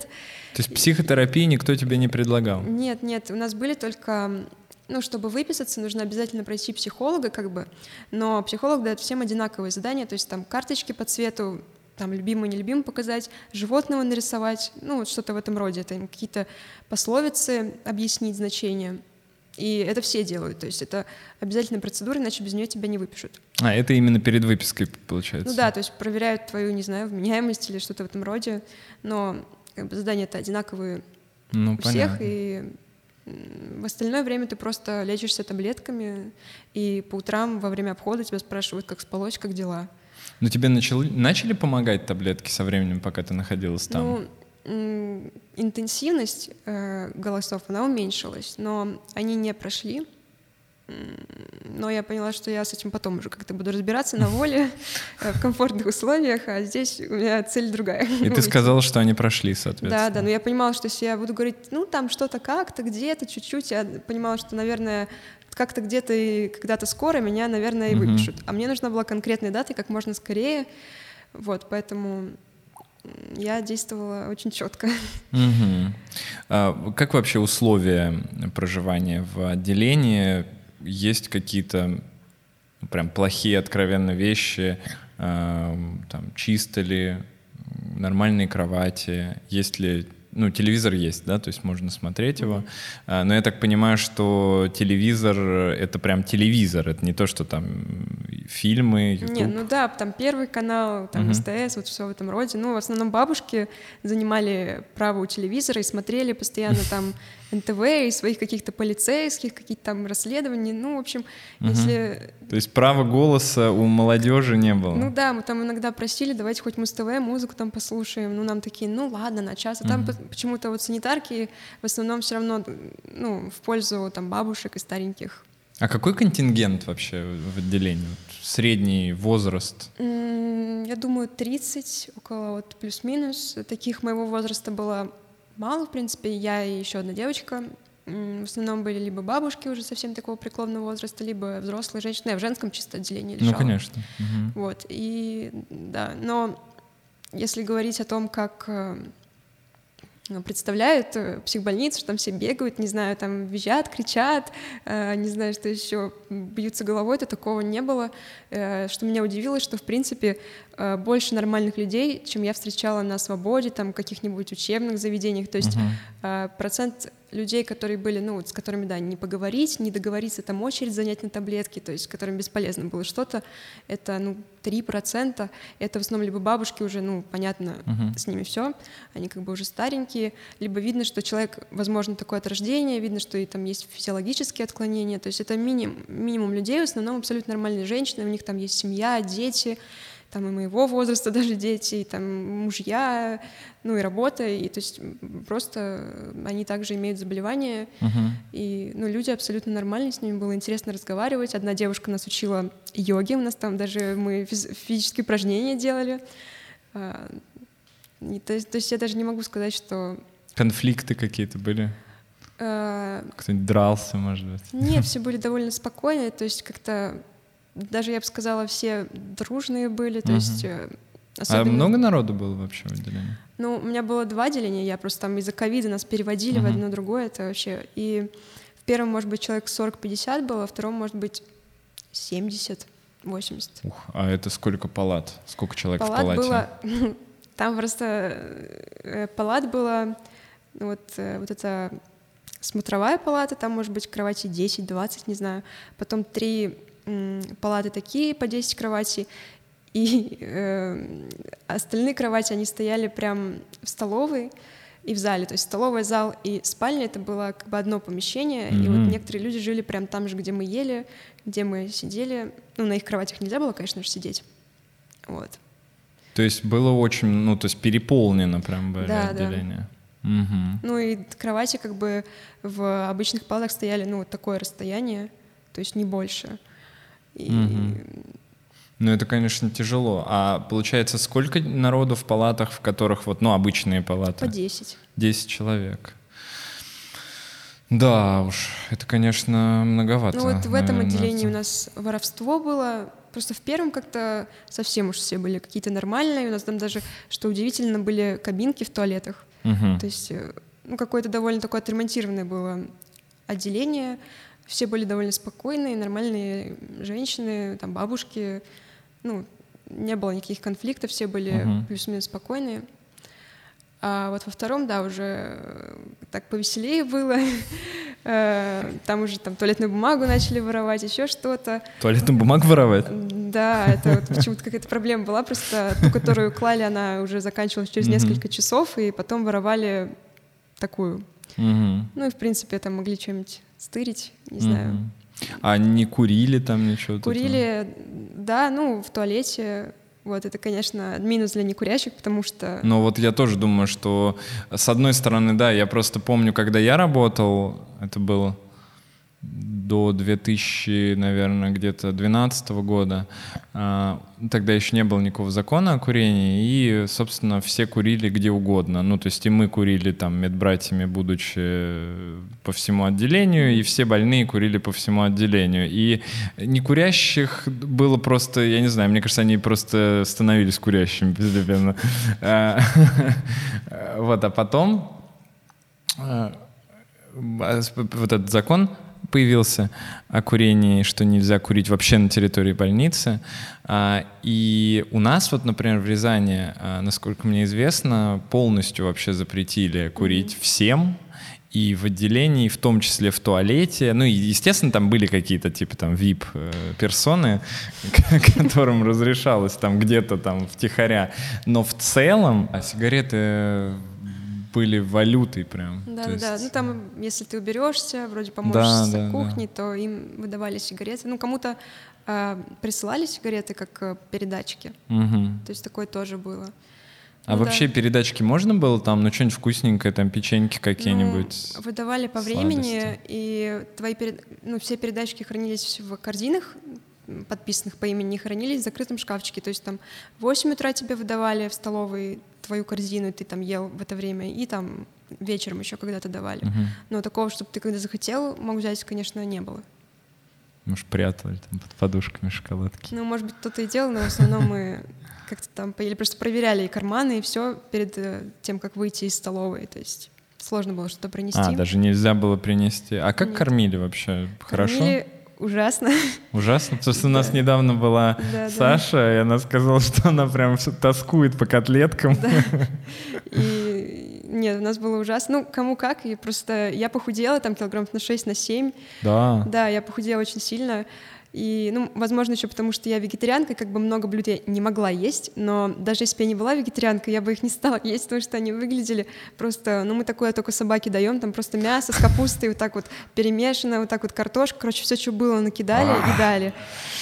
Э, даже каша, ну вот я люблю кашу, но там такие каши, они прям сопливые, и вот я ем две ложки, я понимаю, что я сейчас съем третью, и меня вырвет этой кашей прямо на стол, и ну, не знаю, питание было не особо. Не, я, я просто э, помню, что вот абсолютно такие же чувства я испытывал, и, наверное, сейчас, будучи, э, если бы я работал где-то там же, где я работал до этого, э, то я бы, наверное, примерно такие же чувства испытал, но э, где-то через э, какое-то количество месяцев э, я прям стал есть, представляешь, я ел э, вообще все, вот это вот то, что ты описываешь, вот эта капуста, что-то там это, мы как-то что-то посолишь, поперчишь, там какой-нибудь бросишь туда что-нибудь, сосиску какую-нибудь.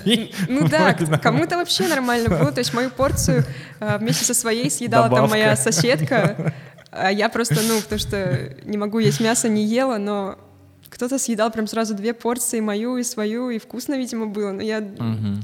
Компот компот, да, ну, не знаю, я как-то... Ну, в общем, ты особо не... Ничего, Нравилась мне только запеканка творожная, угу. и она там была раз в неделю, я жила до этой запеканки, от запеканки до запеканки, а так угу. бывало так, что, допустим, если вот особенно на обед было все мясное, там и первое, и второе, и у меня часто обед выходил так, что я просто э, черный хлеб поем и чай попью, mm. и все. А, естественно... Ну тогда неудивительно, что ты похудела. Да, была там еще одна девушка, как раз, которая йогой занималась, тоже вегетарианка, но она решила немножко хотя бы рыбу есть, то есть она решила хотя бы там рыбный суп есть, то есть стало немножко так. А я э, побоялась, ну, не стала, потому что я давно не ем, и как бы, не знаю, как не хватало мне тут еще заворот кишок, блин, в больнице. Ну, и uh-huh. просто я не хотела, и к тому же это не выглядело настолько аппетитно, чтобы хотеть это есть. Но, конечно, жалко, что ну, не предусмотрено. Конечно, я понимаю, что вроде бы не должно как бы быть предусмотрено, потому что в обычных больницах, наверное, тоже не особо заботятся, что... Ну, слушай, ну как не должно? По идее, должно быть индивидуально для каждого человека, ну... который попадает в такие условия. Понятное дело, что мы не можем дать возможность, э, ну, там, разных видов, да, там каких-то блюд, как в ресторане, но какое-то меню для людей, которые не едят мясо, с учетом того, что сейчас таких людей становится все больше с каждым годом, и это все-таки не 2007 это как бы... Ну, это понятно, но учитывая тот факт, как в принципе в больницах, там просто еда — это не самая большая проблема. Ну, Если бы наверное, проблема была только да, в еде, наверное, то мы могли да. бы говорить, да, было бы хорошо и с питанием, но поскольку там проблем с нашими больницами государственными, там их вот так вот, и питание, я думаю, это нужно в последнюю очередь решать. Ну да. Это... Какие бы топ-5 проблем психбольниц э, России ты бы сейчас сказала? Отсутствие психотерапии, то есть то, что лечение сводится только к приему таблеток. Ну, не знаю, стоит ли упоминать там личное пространство, потому что не знаю, как бы, может быть, так и нужно в психбольницах, но, может быть, хоть э, чтобы кровати чуть подальше стояли друг от друга, я не знаю, чтобы тумбочек было достаточно, а не одна на всю палату на 10 человек. Uh-huh. Ну, чтобы достаточно было хотя бы таких вещей, чтобы можно было положить свои вещи куда-то, а не, а не спать на них э, под подушку класть, и потом днем их брать в карманы, потому что это могут из подушки стырить. Вот. А, наверное, чтобы можно было на свое усмотрение, на свой страх и риск проносить телефоны, там, к примеру, не знаю, компьютеры, что-нибудь такое, чтобы чем-то заниматься, потому что в психбольнице самое ужасное — это то, что очень скучно, даже не то, чтобы там страшно или еще что-то, тебе просто тупо скучно, потому что, ну, целый день в шашки не будешь играть, особенно на респиридоне, блин, точно не будешь. И там читать целый день тоже особо не вариант на них. И там ходить вот так из угла в угол, вот эти вот прогулочки по коридору, это тоже, конечно, здорово, но просто как можно, как может тебе стать лучше, когда тебе тупо, ну, вообще скучно, ты просто вот в стенку смотришь, понимаешь, что это вот еще так часов пять нужно провести, ты живешь от обеда до завтрака, от завтрака к ужину, и вот такое вот. Uh-huh. И то, что, конечно же, нельзя мыться каждый день, то есть можно подмываться в биде, но мыться именно полностью это раз в неделю, и тебя да. моют. Да, у нас было только так, что раз в неделю, один определенный день, и голову можно помыть, и тело, а так это нельзя было, и у меня было такое, что я под конец просто чесалась адски. Из-за того, что, ну, не знаю, там и одежда, может быть, и, не знаю, грязная, и все такое. Я думала, может, у меня какой-то нервный тик, но я когда приехала домой, начала нормально мыться, оно само прошло. Поэтому, наверное, это... Но я чесалась просто адски. Это все ну, не очень приятно, раз в неделю, может быть, для кого-то там нормально, но большинству людей, наверное, нет. Да, конечно. И, ну, не знаю, все равно как-то голову мыть. Мы, если больны, это не значит, что нам хочется с грязной головой спать, я не знаю. Вот.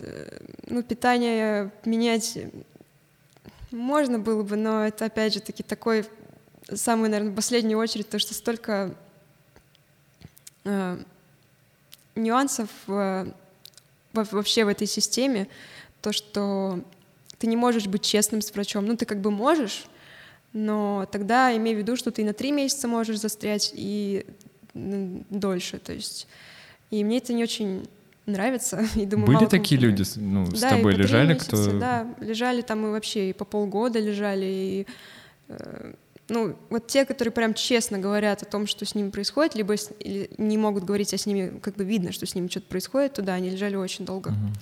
А так все в основном думали только о том, как выйти поскорее. Потому что, естественно, видеться же ни с кем нельзя, там из родных никто не может прийти, на улицу нельзя выйти. И, наверное, самое сложное, что нет никакой связи с родственниками, родными, с твоим привычным окружением. То, что ты просто как бы загнан сюда, ты не знаешь, что происходит вообще там за пределами этих стен. А, ну, в общем, это очень страшно. Это что... Ну, это, мне кажется, вот э, у нас же есть вот эта биопсихосоциальная модель э, заболеваний, и мне кажется, что в целом вот э, то, что ты рассказываешь плане социальной части, это только усугублять может э, заболевание, а не облегчать его, потому что представить себе ситуацию, что человек выздоравливает, когда у него есть доступ к информации, когда он может, э, там, не знаю, учиться параллельно, когда он может э, там, смотреть, слушать музыку, общаться с родственниками, ну, хоть как-то, да, мне кажется, что выздоровление будет протекать как-то побыстрее, по идее. Ну, мне кажется, что э, просто вот если ничего не позволять, и э, даже вплоть до того, что карандаши нельзя было, их тебя просила, чтобы мне передали, чтобы можно было там раскраски делать, uh-huh. ну, карандаши нельзя, и то есть у тебя какой-то ограниченный набор того, что можно делать, там пазлы, шашки, и, не знаю, это как-то так отупляет как будто-таки, и, и тот факт, что, ну, и литература там как бы не самый такой прям выбор, а, то есть нельзя, чтобы тебе прислали, допустим, какую-то конкретную книгу? У нас были такие правила странные, что очень много чего, если какие-то вещи уже не новые, прям не чисто из магазина, из-за ковида нельзя ими пользоваться. То есть если тебе передадут, условно говоря, там, твой дезодорант, но он уже у тебя открытый, то тебе его не дадут э, перенести в отделение, потому что ковид же у нас. uh Вот, не разрешали там вплоть даже до каких-то продуктов, то есть домашнее что-то нельзя было, только вот упакованное. uh Вот, ну, Жестко, жестко. Ковид, в общем, Прям очень сильно, как Да, да, оказалось, у нас- отразился У на нас, э, нас индустрии. нам мерили температуру э, постоянно из-за этого ковида. Просто это было вот Мгм. каждый раз нам мерили температуру с утра. Мы встаем в 7 утра, и первым делом мы меряем температуру. Да, и так было каждый раз. Просто несколько раз в день нам мерили температуру. Расскажи свои эмоции, когда ты вдохнула свежий воздух свободы. Ну, я первым делом поехала в Макдональдс. Блин. Я, я просто сейчас подумал, что я, наверное, так же бы сделал Макдональдс что-то такое вкусное. Да, меня очень спрашивают, э, куда? Я говорю, Макдональдс. И, ну, мне больше ничего не надо было, я была очень голодной. Вот. и, Ну, да, недокормля была конкретно. Меня когда увидели родные, им показалось, что когда я до больницы выглядела здоровее, потому что э, таблетки, которые я принимала, они немножко меня тормозили, и у меня как бы зрачки медленнее двигались, и у меня были ну, медленная реакция на все. И это было заметно всем, кроме меня. Вот. Ну и плюс у меня была какая-то странная тревога постоянно, что меня в любой момент могут забрать. Я боялась а, там одна выйти в пятерочку, потому что мне казалось, вдруг меня заберут на скорой в больницу. Не знаю, Мгм. мне очень было страшно выходить. Мне казалось, что за, за мной теперь адская слежка, и если я хоть что-то странное сделаю, хоть где-то, то меня сразу же заберут. И Больница сформировала фобию, да, получается. что меня могут в любой момент забрать и не спросить, м, хочу этого или нет. Ты после этого еще была там? Нет. А, Я ходила именно в ПНД, м, приходилось. Но... Если тебе говорили, что надо куда-то пройти в другое отделение. А я ходила не одна, меня, э, сопро- э, меня сопровождал же отчим, э, с отчимом ходила его жена, то есть они говорили, мы тебя одну туда не пустим, мы пойдем с тобой вместе. Меня уже туда одну не пускали тупо. Вот. Жуть вообще И просто. м, так получилось, что врач у меня там попался такой себе, участковый, и как-то с ним мне не сдалось, потому что я хотела поменять свои таблетки, и он поменял, и мне стало на них плохо, и я приходила и плакала, что мне плохо, и он сказал, все равно продолжай их пить, потому что через две недели или там через месяц все пройдет. Мгм. Но, естественно, ничего не проходило, и становилось только хуже, тем более, что на них у меня как раз начала развиваться дискинезия, Мгм. и ну, ему все равно было, он такой, нет, пей их. Ну, расскажи, я-то знаю, что такое дискинезия, но Да. расскажи для наших слушателей. Ну, это на фоне приема нейролептиков а, развиваются различные непроизвольные действия, и чаще они бывают, и у меня так было в начале, то есть э, то, что они а, были именно на языке, то есть кто-то может зубами так типа скрежетать. А, У меня было такое, что у меня сжималась челюсть, ну именно в больнице, А, и постоянно мне как будто нужно было двигать языком, то есть он как бы сам двигался, и я ничего с этим не могла поделать. То же самое, у меня сжималась сама челюсть, у меня из-за этого зубы болели, но в больнице я не думала, что это может быть проявлением лекарств, и я тоже этого не говорила, и просто думала, что это, наверное, нервный тик, потому что я сильно нервничаю, поэтому у меня, ну, дергаются пальцы, я не знаю, там что-то в этом роде. И ну, как-то я это умолчала, потому что не знала, что такое может быть, в принципе. То есть это началось в больнице еще, и потом Да, на да. других препаратах все равно осталось. Да, ухудшилось, при том, как мы не меняли, а, оно продолжало развиваться, и вот впоследствии меня начало трясти там плечо, голова, вот сейчас, ну, сейчас уже меньше. Но вот на других Мгм. препаратах у меня только усиливалось это с каждым месяцем, и неважно, какие я меняла, то другие, и А для коррекции ты не пьешь дополнительно? Я пью, да, но они мне не особо помогали. И мне помог только, помогло только перейти на другой препарат, М. на новый. Но все равно вот он полностью не избавляет, и не знаю, надеюсь, что пройдет само Мгм. как-то. Либо, может быть, другой корректор мне назначит врач. Потому что э, я много лекарств перепробовала, и вот это, хоть и самое дорогое, но, по крайней мере, самое такое мягкое по побочкам.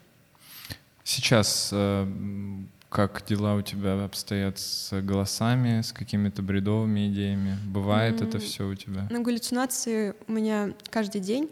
Mm-hmm. Просто разница в том, что когда я таблетки принимаю и, ну, в принципе, лечусь, психотерапию прохожу, а, разница в том, что я критически могу к этому относиться, и если я что-то слышу или что-то вижу, я э, понимаю, что это часть моей болезни, и там нужно отвлечься, либо еще что-то сделать. Uh-huh.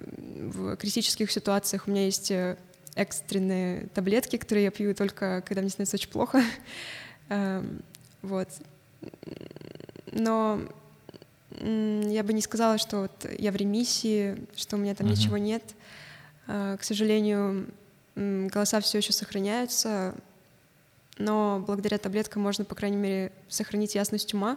Uh-huh. И не, не, не поддаваться болезни, не поддаваться, э, даже если бредовые мысли возникают, то можно их э, на корню как-то остановить, нежели продолжать развивать эту тему, и потом ты входишь в, эту, в этот бред и уже веришь в него полностью. Угу. А self-harm сейчас, э, ты говорил, что голоса э, тебе говорили, да, чтобы ты себе резала что-то да, или... Да. Угу. Вот э, сейчас такое происходит? А, да, но был буквально один случай, Именно когда ты э, э был self-harm да. или именно когда голоса говорили? Когда голоса говорили, а, и сам угу. self-harm был один раз только. Угу. Ну, то есть сейчас ты, в принципе, не считаешь, что ты в ремиссии, но ты можешь в большинстве случаев критически как-то на это все взглянуть. И... Ну да, и оно не то чтобы совсем мешает жить, просто учишься как-то жить вместе с этим и подстраивать свой день под это. Если становится хуже, э, соответствующие действия принимаешь. У меня есть прям целый э, по пунктикам, что я должна делать. Мне врач посоветовал так сделать. С психотерапевтом, да? Да, да, да. Угу. Чтобы у меня был прям план действий, которому я могла, на который я могла опираться, чтобы избежать э, психоза. Угу, вот, угу. собственно, так я и поступаю. А ежедневные какие-то голоса, ну, я просто как-то стараюсь игнорировать по большей степени, потому что вступать в контакт — это ну, самое худшее, что можно сделать. Mm-hmm. И поэтому в основном игнорирую, стараюсь себя отвлекать и просто продолжать жить. А визуальные образы какие-то тоже, да, да, да, бывают? А что это? Ну, в основном какие-то силуэты, э, вот пауки у меня почему-то самое любимое. Uh-huh. Э, в основном, да, силуэт, то есть кто-то может выйти, uh-huh. либо вот пауки, либо что-то свисает э, с потолка, руки, вот такого угу. характера. Но в целом ты уже не сильно этого пугаешься, то есть ты это воспринимаешь просто как да, дополненную да. реальность. Да. Понятно. А есть какие-то сложности? Вот э, в чем-то мешает тебе чем-то заниматься, например, может, ты не можешь, или вот, там, общению мешает, или еще чему-то? Да, я думаю, что особо не мешает. А, бывают э, периоды, когда тяжело там читать или что-то учить, просто как-то мозг не работает, uh-huh. либо тяжело сосредоточиться, но в общем в целом просто нахожу другое время для этого, когда я uh-huh. в лучшем состоянии. Но так бы я не сказала, что есть какие-то вещи, которые я прям не могу делать. Ну, э, я бы сказала, что провоцируют э, там фильмы ужасов или игры, но так случилось, что я больше всего люблю фильмы ужасов. И игры. Поэтому я себя не особо ограничиваю в этом. Ну, если я понимаю, что очень сильно меня триггерит прям что-то, или какой-то образ а, уже переходит а, в мои галлюцинации, то я стараюсь как-то завязывать с этим. Там есть определенные игры, которые прям а, очень могут затриггерить, но в uh-huh. основном стараюсь, конечно, не ограничивать себя, а то мне будет грустно того, что я так хочу посмотреть ужастик, а не могу. И, ну, я не хочу чувствовать себя ущемленной из-за этого. Uh-huh. А в университет ты сейчас ходишь, да? В университет нет, я в прошлом году, получается, взяла академ. Uh-huh. Вот, потому что как раз тогда у меня еще не было хорошо подобранных лекарств, и, собственно, я не могла учиться. Uh-huh. Вот, к тому же закончился период онлайн-обучения, нужно было возвращаться в универ, я как-то не чувствовала себя комфортно, чтобы жить в Питере, ну, я не чувствовала себя комфортно, чтобы ходить э, как бы куда-то, что-то uh-huh. делать, я боялась, что что-то случится, и меня опять же упекут в больницу сразу uh-huh. же, поэтому решила взять академ. Какие у тебя планы сейчас? Ну, пока что занимаюсь ютубом, недавно искала работу, но не нашла, потому что с диагнозом тяжеловато это, конечно, дается. В основном отворот-поворот дают и не хотят. Mm-hmm. Ну, даже если не говорить про диагноз, э, видят, что трясется голова, и наверняка делают свои какие-то выводы, там, не знаю, может, я алкоголик или наркоман или что-то mm-hmm. в этом роде. И ну, отказывают, при том везде и пекарни какие-то, ну, то есть я особо какие-то планки себе не ставила, чтобы там uh-huh. директором каким-то стать, то есть обычные э, работы, которые студенты выбирают, но никуда не, ну, то есть все было без толку. Uh-huh. А онлайн какие-то профессии? Онлайн я, ну, YouTube. Э, не, я имею в виду, ну, там, э, может быть, чем-то ты занимаешься. Или могла бы заниматься? Может быть, сейчас кто-то посмотрит и скажет, вот хочу взять Алину ну, на работу. Если знаю. вы хотите взять Алину на работу, пишите в, э, нам в комментарии. Я умею все. А, YouTube приносит тебе деньги? Да, ну достаточно, чтобы прожить, и в принципе даже больше, чем я бы зарабатывала в пекарне, работая там 14 часов на ногах. Поэтому, конечно, YouTube это во-первых, более комфортно, потому что э, у меня повышенная ответственность, и если бы надо мной были какие-то ну, начальники, я, я бы постоянно, я бы сверх требовала от себя, потому что мне так и в школе, в универе было, что я постоянно, мне кажется, я кому-то должна, я должна все идеально, и поэтому uh-huh. я бы очень боялась какой-то кары со стороны начальства, и поэтому хорошо, когда ты сам себе выстраиваешь свой день, что, в принципе, ты можешь начать и закончить, когда тебе э, надо, и если тебе плохо, значит, ты перестаешь работать, потому что на работе не так просто сказать, ой, у меня галлюцинации, пожалуйста, отпустите меня. Вот, поэтому с этим, конечно, проблематично. Ты рекламу продаешь, да? Да, реклама, ну и монетизация с э, видео. И получается, Ютубом ты занимаешься год? Нет, с мая. А, с вот этого мая? Да, да. Угу. Слушай, ну у тебя хороший просмотр прям там. Банки ходят. У меня, ну как, в летом этим были приступы психоза довольно сильные, и хоть мои родители меньше всего хотят, чтобы я попадала в больницу, потому что знают, что я выхожу оттуда, если я уже худая, выйду вообще скелетом, наверное. Uh-huh. Вот, и меня до последнего прям держат обычно, но вот бывали периоды, когда они уже были буквально уже рука на пульсе и уже телефон в руках, и практически уже скорую набирали, но вытаскивали меня, потому что до последнего надеялись, что, может быть, там таблетки другие, ну, у меня есть вот экстренные таблетки, которые меня выводят из такого состояния, вот, потому что мама прям это на, на самый прям крайний, если уже, ну, реально начнет uh-huh. опасной быть, прям, ну, для других и для себя, то да, тогда уже да. Так терпят до последнего. Если я кричу, если я там рыдаю, если что-то такое делаю, то ну, стараются терпеть и, естественно, не доводить до больницы, потому что понимают, что мне может на следующий день, там, через два дня стать лучше, а уже оттуда не выйдешь никак. То есть месяцок придется отбыть и... Отбыть. Слушай, а как вообще сейчас дела с э, депрессивной симптоматикой? Она остается у тебя такой вот главенствующей? Или ты в целом сейчас э, по большей мере все-таки испытываешь проблемы с, там, с голосами, с какими-то идеями, но депрессии как таковой сейчас нет? Ну, у меня тоже терапия назначена, антидепрессанты я пью, угу. поэтому, конечно, состояние скорректировалось.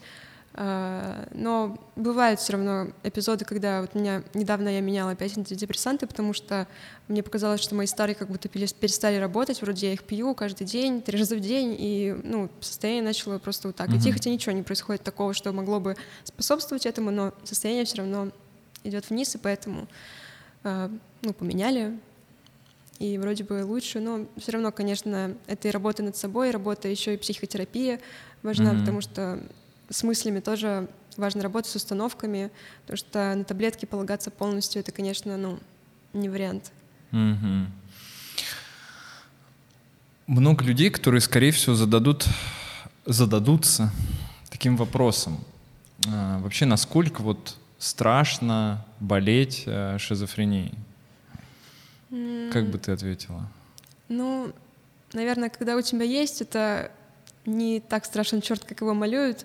Но, конечно, страшно, но, не знаю, у меня просто такой ход мысли, что я думаю, ну, есть болезни, которые еще страшнее, вот которых я очень сильно боюсь, там, ну, рак, например, я очень боюсь, это для меня просто, я не знаю. И ну, много подобных болезней, даже та же самая эпилепсия меня пугает гораздо сильнее. И, наверное, когда ты с чем-то не сталкиваешься, это гораздо страшнее выглядит. Тем более, когда ты с этим сталкиваешься, ты постепенно начинаешь разрабатывать какой-то план действий, ты примерно знаешь, что делать, как делать. Угу. Даже если я попаду в психбольницу, чего я очень не хочу, но я знаю, как там будет, я знаю, что будет, ну, плюс-минус. То есть это все равно ну, ну ты меня... знаешь, что ты в принципе всегда с этим справишься. Да, а есть болезни, которые, ну, mm очень мне страшными кажутся. И, ну, я ни в коем случае не говорю, что там лучше mm-hmm. болеть тем, а не этим, или там обесценивать чьи-то проблемы. Но просто лично для меня я вот э, вообще очень сильно загоняюсь по там здоровью. Ну, в плане того, что я не лечусь, но и не хожу к врачам все равно, но загоняться загоняюсь. Только но на подкасты. Да, да, да. И поэтому есть моменты, которые меня пугают сильнее. Ну, э, если говорить о шизофрении, пугает э, именно, что я могу потерять критику, потерять э, сознание, так скажем, и навредить кому-то, навредить себе, потому что я понимаю, что ну, от этого никто не застрахован, и это может быть, как бы, не зря там многие хейтеры в комментариях пишут, что там изолируйте ее. Вот. Нет, на самом деле, конечно, это очень редкий, насколько я знаю, показатель по тому, чтобы именно шизофреники оказывались убийцами и так далее. Не намного выше, чем у людей без шизофрении, но тем не менее э, такое может быть, и я этого, конечно, боюсь. Э, иногда думаю об этом, что вот, а вот если я там возьму и скинусь с окна, ну мало ли такое будет, вот и как от этого мне саму себя обезопасить? Вот это страшно, конечно, то, что психоз может э, в разные степи пойти и дойти до очень плачевных ситуаций. Но пока что обходится, и ладно. Ну, еще боюсь, конечно, с возрастом, когда, естественно, смотрелась на бабушек в больницах, когда понимаешь, что к этому еще примешивается деменция какая-нибудь, там развивается еще что-то в этом роде, и, наверное, шизофрения и шансы на деменцию, они чуть повыше. И, конечно, uh-huh. это страшно, потому что там уже, ну, действительно, очень страшно, когда такое случается, когда ты еще это видишь и живешь с этими, ну, живешь, да, как бы в больнице с ними и видишь, что, ну, уже никак не помочь, то есть облегчают состояние, но это уже только одна дорога, как бы, к сожалению, и это очень страшно. Угу. Вот, поэтому это, конечно, пугает, то, что перспективы есть, и... Ну, дожить до деменции, это, знаешь, ну, хорошая ну, перспектива. Да, с, с другой стороны, да, да. И также, ну, особо я не загоняюсь по поводу детей, там, в плане того, что а вдруг мои дети будут шизофрения, у меня как-то нет такого uh-huh. заскока, но многих в комментариях очень это волнует. Типа, а ты вообще рис... как можешь рискнуть? Ну, это же такой риск большой. Ну, я гуглила, и Google сказал, что риск не такой большой, ну, слишком много факторов. Допустим, у моей мамы и моего папы нет шизофрении, но она у меня есть. Угу. Поэтому то, что у меня есть шизофрения, не факт, что у моего ребенка будет. Конечно, наверное, он будет больше подвержен психи психическим заболеваниям, но, может быть, правильная социализация, правильная, не знаю, смотреть за ребенком и благоприятные условия для психики создавать, и, возможно, что-нибудь страшное и не разовьется. Ну, ты хочешь детей? Конечно, хочу. И очень неприятно, когда говорят, что там, не дай бог, у тебя там будут дети или что-то в этом роде. Ну, такой прям говорят. Ну да, могут говорить, что типа, а ты вообще подумала, угу. как ты можешь рискнуть такое, ты же болеешь, и вот дети тоже. Угу, и, угу. конечно, это, ну, я не знаю, у здоровых людей тоже рождаются больные дети, это можно тогда не рисковать никому абсолютно.